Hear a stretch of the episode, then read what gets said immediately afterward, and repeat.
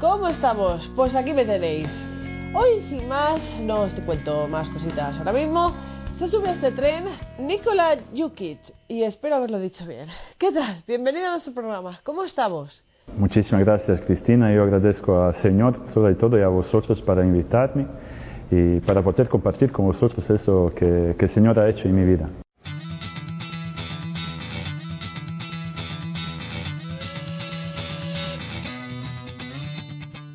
Pues nada, vamos a empezar por ahí. ¿Qué ha hecho el Señor en tu vida? Cuéntanos un poco de tu vida, de tu infancia, de tu niñez. Yo soy, vengo, soy de Serbia, pero ya algunos años vivo entre Medjugorje, en Bosnia y Herzegovina, y, y España. Entonces yo tenía esa gracia que soy un ex drogadicto. Yo digo esa gracia porque, gracias a Dios, era un drogadicto. Porque a través de esa cruz, Dios me ha permitido que lo conozca. Porque vengo de una familia donde no se hablaba de Dios, donde nunca me faltaba nada, es verdad. Nada ni de amor, ni nada de esas historias dramáticas, padre alcohólico. No, mi padre era un deportista que muy bastante conocido y también nunca me faltaba nada. Pero hoy, que cuando pienso y cuando entiendo que me faltaba era, era Dios. ¿Cómo describirías tu infancia, tu juventud? Eh, Ma va bien, mis padres son bastante jóvenes. Cuando yo nací ellos tenían 18, 19 años. Entonces yo mucho tiempo pasaba con mis abuelos. Entonces ya sabéis cómo son abuelos. ¿no? Una, una libertad un poquito más grande que eso que tenían mis amigos. Eh, de ahí, por ejemplo, si mis amigos se quedaban a, a la calle hasta 9, eh, mis abuelos me dejaban hasta 9 media, hasta 10. Entonces ya eso me daba sentirme distinto de los demás. Entonces, a bastante, a bastante temprano, digo, empezó a salir por la calle, salir a fiestas que me encantó, me gustó mucho salir a noche a discotecas. Y, luego, eso, ¿qué pasa? Yo tenía 13, 14 años y vivía cosas que vive un niño, pero yo quería ser más grande. Entonces, vivía cosas que vive cada niño, miedos, inseguridades, todas las cosas. Entonces, yo cuando empecé a salir por las discotecas, puedes imaginar, yo a lunes venía a escuela, mis amigos al colegio, mis amigos hablaban cómo estuve con sus padres, no sé, hacer una barbacoa o no sé dónde. Y yo hablaba como estuve en una discoteca. Entonces todo el mundo me miraba con ojos así. Y yo me sentí más grande que ellos, ¿no? Y todas esas cosas uh, me, me han hecho mucho daño. Porque luego, para esconder mis inseguridades, mis miedos, todo eso que vive un niño, yo empezó primera cosa eran alguna cervecita, algún poro, eh, mis miedos desaparecían, yo era una persona segura, una persona, un hombre con 13 años, entonces, entonces era una cosa perfecta que yo pensaba, wow, perfecto, era una máscara perfecta para, para poder esconderme, para poder esconder mis miedos, mis inseguridades, para poder aparecer un, un nombre, ¿no? Y luego, ¿qué pasa? Que, que droga es una mentira. Y todo eso que te parece es todo contrario. Porque a mí en ese momento me parecía que yo vuelo, pero no, yo iba a fondo. ¿Y cuándo empezaste a sentir, no sé, pues este, este bajar en picado? Eran varios años, porque yo empecé a drogarme con 13, 14 años. Y como digo, ahora exactamente cuánto tiempo, no sé, pero empezó con poros, algunas pastillitas, tal, poco a poco. Como digo eso, droga es una mentira, es un demonio que te está tomando pelo, pero mucho. Que tú crees que eres libre, pero diventas esclavo, poco a poco. Yo, por ejemplo, yo a inicio necesitaba 10 euritos fin semana, perfecto para pasármelo bien. Luego, después, después de unos 10 años, 8, 9 años, 10 años, llegó a punto donde necesitaba 150 euros diario. Diario. También llego, llego de Serbia, donde no se encontraba tan fácil la droga y costaba bastante. Yo necesitaba 150 euros diario para, y yo la conseguí estaba listo a hacer de todo. Pero después de un tiempo, cuando yo entendí dónde estoy, yo quería salir de, de ahí. Cuando empecé a entender que yo no puedo vivir sin droga, yo intentaba salir, pero esto ya no era fácil no era, era bastante difícil y mis padres querían ayudarme Pero eso cuando se entra, como lo ha dicho, es un demonio. Un demonio que hoy creo que tiene un lugar muy especial abajo a Satanás, porque está llevando muchísimas almas. Entonces creo que es, tiene un lugar muy especial ahí abajo. ¿Y cómo empezaste a salir de todo esto? Entonces, empezó a salir primero porque tocó fondo, tocó, vamos, llegó a punto, como digo, donde mis padres querían ayudarme muchas veces, pero yo probaba salir de la droga una vez, dos, tres, cuatro, diez, y siempre salía por mismas, por mí mismas fuerzas, ¿no? Como decir, para, entonces dijo, vale, ahora empiezo a buscar un trabajo, dejo droga así, estoy bien dos, tres meses, luego recaigo. Ahora busco una chica que todo distinto de mí, que por ejemplo una universitaria, luego después de un tiempo, ahora empiezo a hacer deporte, recaigo, recaigo. Entonces yo creo que diez veces mínimo dejaba la droga y volvía a recaer, recaer. Una vez estaba limpio un año y recaí, recaí. Y eso hoy tengo muy claro por qué. Porque droga no es un problema. Droga es solo resultado de problemas que llevas dentro. Entonces, no se trata de quitarte de la droga, se trata de resolver problemas que, que llevas dentro. Y entonces, cuando se deja heroína, cocaína, algún tipo de droga, en tu alma, en tu corazón, se queda un vacío, pero un vacío tremendo, que tú tienes que llenar con algo. Entonces tú empiezas a llenarlo con cosas del mundo, para decir así, con deporte, con trabajo, pero son cosas que pasan. Entonces, única cosa que te puede salvar, que lo llenas con una droga más fuerte, con algo que no pasa. Eh, yo creo que yo después de años he conocido una droga más fuerte de heroína, cocaína, que es Jesús. Es única cosa, única cosa que te puede sanar, que puede llenar ese vacío. Porque un drogadicto no es un enfermo, un drogadicto es solo un estado de alma, un estado de espíritu, un vacío que, que un chico lleva dentro, ¿no? una chica, una persona joven que lleva dentro. El único vacío que puede llenar, yo con todo respeto a todos los psiquiatras y todos los psicólogos, médicos, yo he girado muchos y he tomado pelo. He tomado pelo, sabía muy bien qué tengo que decir para conseguir pastillas que me gustan. Entonces a mí no me han Pero, a ver, ¿cómo, ¿cómo después de pasar de esto descubres a Jesús? O sea, ¿cómo pasas del demonio al ángel? De repente, de repente, no era. era un camino que todavía es un camino y me parece, cada día me parece más largo, pero gracias a Dios que estamos ahí. No, yo llego a punto eso, que mis padres ya no podían más, gracias a Dios. Eh, mi padre un carácter fuerte, ya dice yo no, no puedo más, entonces me echan fuera de casa, yo me encontró solo a la calle, empezó a buscar manera de, vamos, mi padre no quería yo soy hijo único y la verdad suena un poco duro, pero para mí era cosa que me ha salvado la vida, que por primera vez en mi vida me encuentro solo, que mi familia no me quiere, porque ya le he engañado diez veces y un sufrimiento muy grande dentro de mi familia. Luego amigos que a mí me parecían que son amigos ya no estaban, porque amigos en el mundo donde vivía son amigos cuando tienes droga, cuando tienes dinero, pero luego cuando no tienes esas cosas ya no tienes ni amigos. Entonces me encontré solo. Entonces yo, como lo he dicho, necesitaba 150 euros a día, entonces empezó a hacer todo. Eh, de todo. Entonces, para conseguir, para poder lograrme. Entonces llego a un momento donde no puedo más. No tenía ganas de vivir, no tenía valentía para suicidarme, pero pensaba muchas veces. Entonces era un momento donde no sé cómo Señor me apuso. Me apuso a su lado. Era un amigo que una noche lo encuentro y, yo lo digo que mira, no puedo más porque me estaba buscando policía, me estaba buscando gente, aquí debía dinero, porque cuando vives en un mundo así es con, vamos, problemas constantes. Entonces él me empieza a hablar para un lugar que se llama Medjugorje, que está al lado de Mostar, que yo he oído algo de Medjugorje, no tenía ninguna idea, y de una comunidad que se llama Comunidad Cenáculo.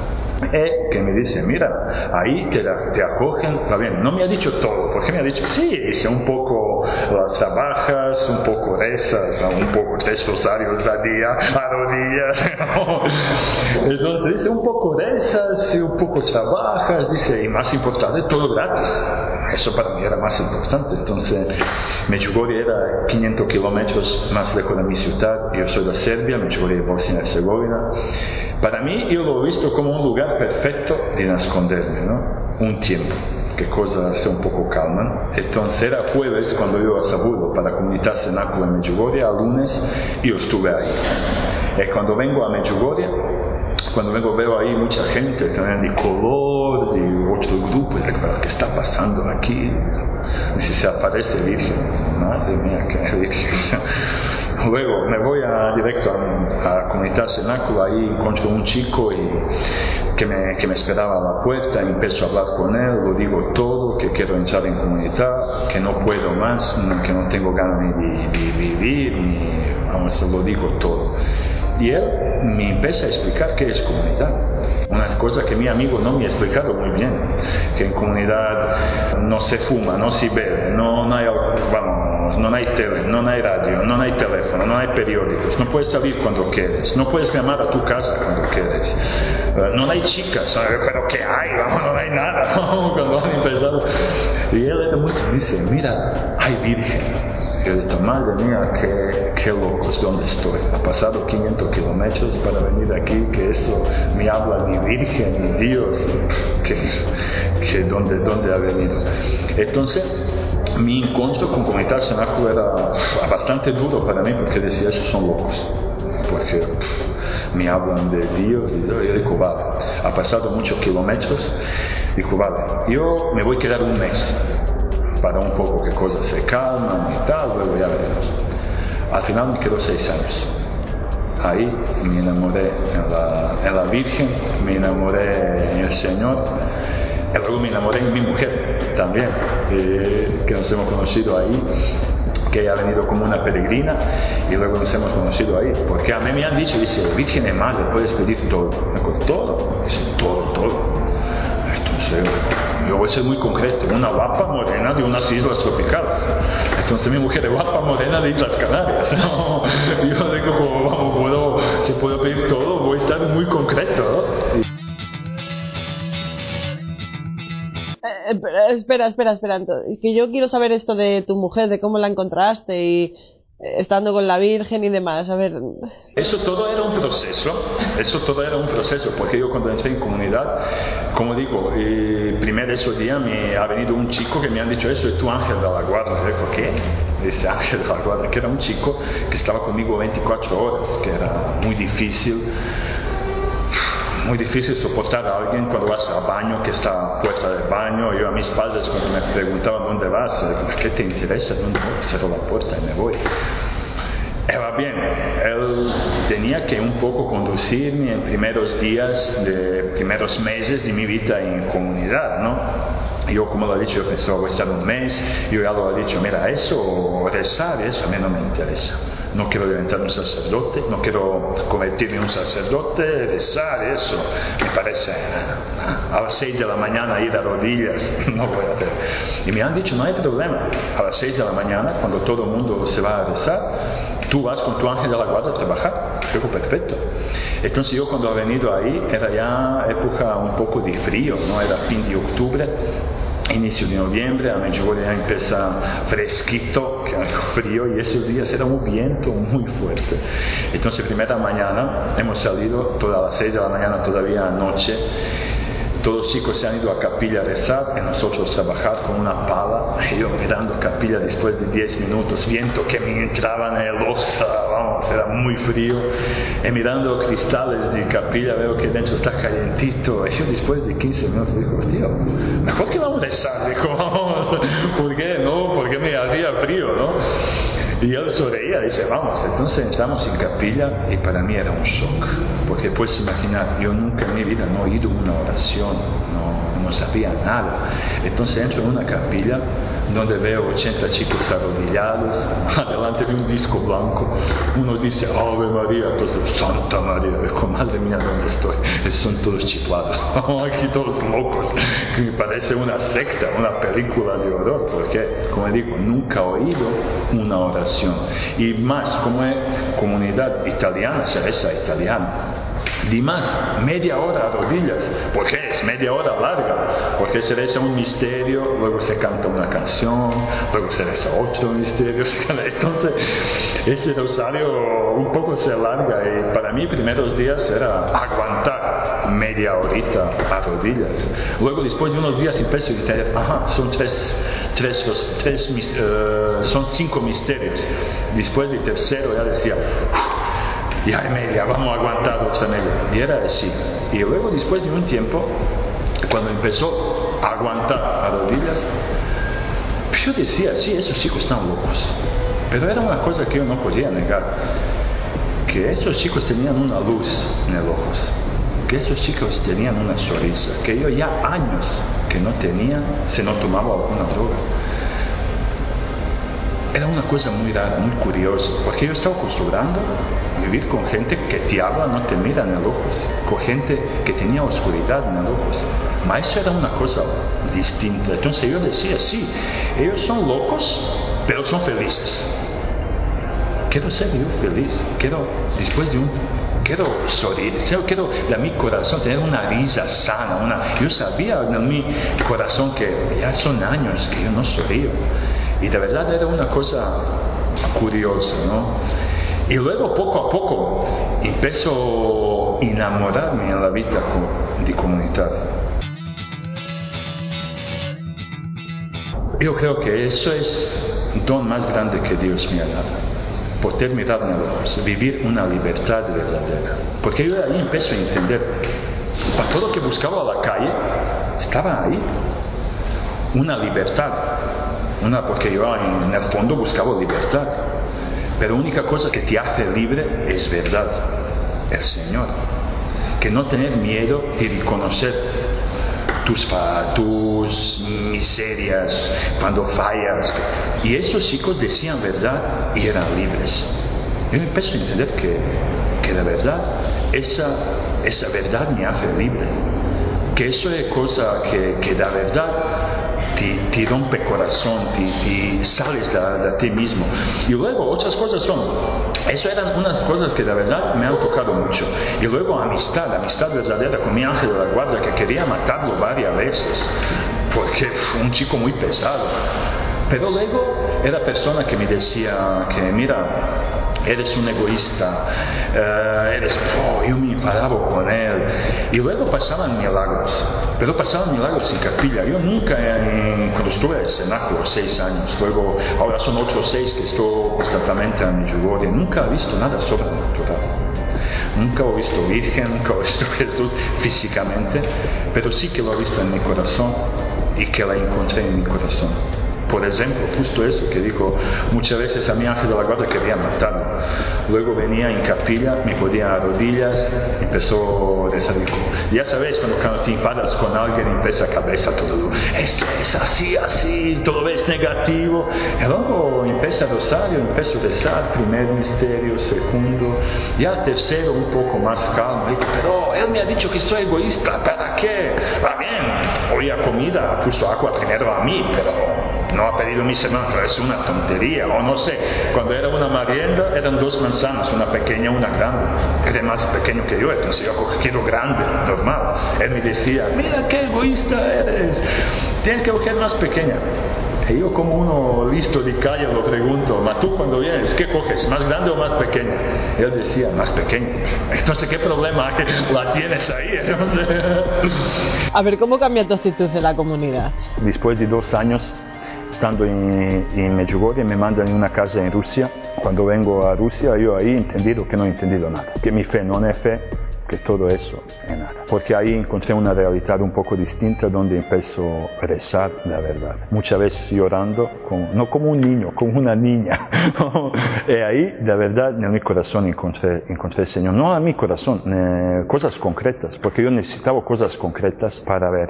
Entonces paso dos años a casa en Rusia, donde la verdad ha vivido un encuentro tremendo con el Señor y luego vuelvo a Medjugorje otra vez. Entonces ya tenía cuatro, cuatro o cinco años de comunidad y ya pensaba que voy a salir y cuando vuelvo a Medjugorje, porque muchas veces a Rusia me preguntaba, pero Señor, ¿qué me estás preparando?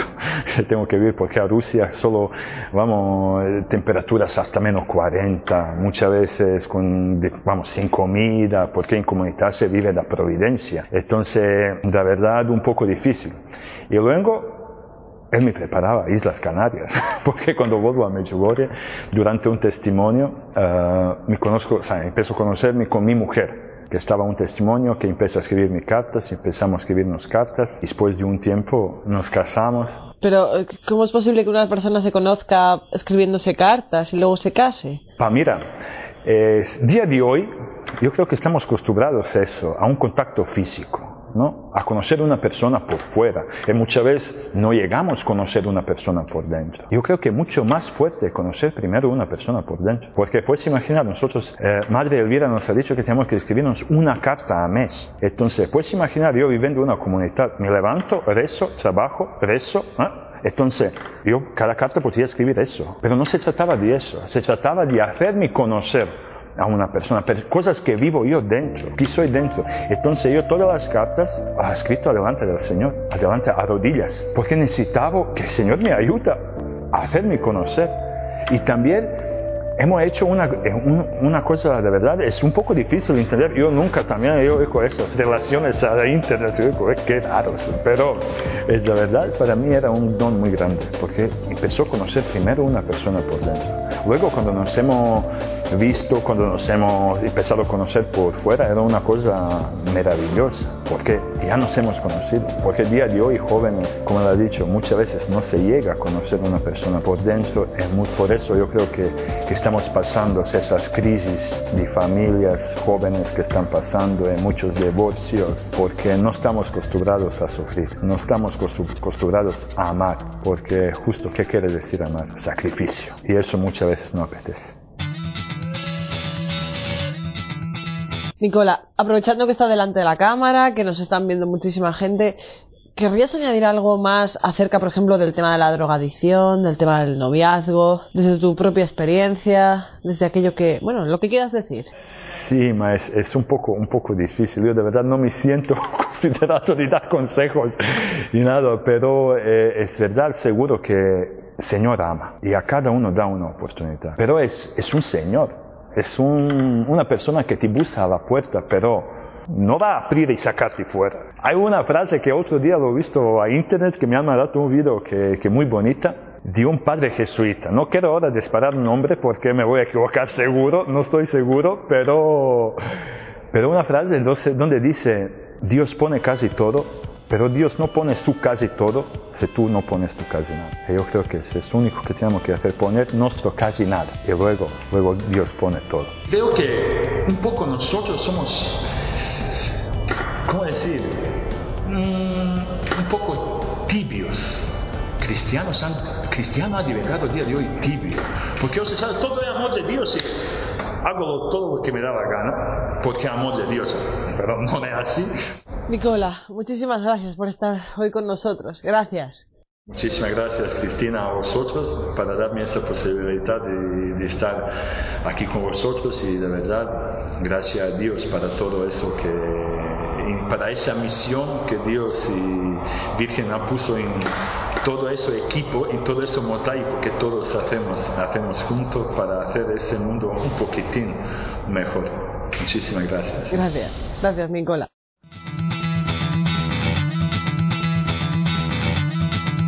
Pues nada amigos, aquí tenéis el cambio de agujas de, de, Nicola, con todo el optimismo, toda la alegría y con una sonrisa amplia de oreja a oreja. Ya sabéis, hay que poner el casi nada, porque si no hay casi nada, Dios no pone el casi todo. Aquí hay que trabajar, como dice él, que trabajaba dentro de la comunidad, hay que trabajar. trabajo, mediante la oración, mediante el contacto con el Señor y también en la comunidad, que no hace falta meterse en un convento en un monasterio, la comunidad es la familia, el trabajo, los compañeros, en la iglesia, en la parroquia, un trabajo de todos, un trabajo de todos para, como dice él, hacer este mosaico del Señor. Gracias por estar aquí, gracias.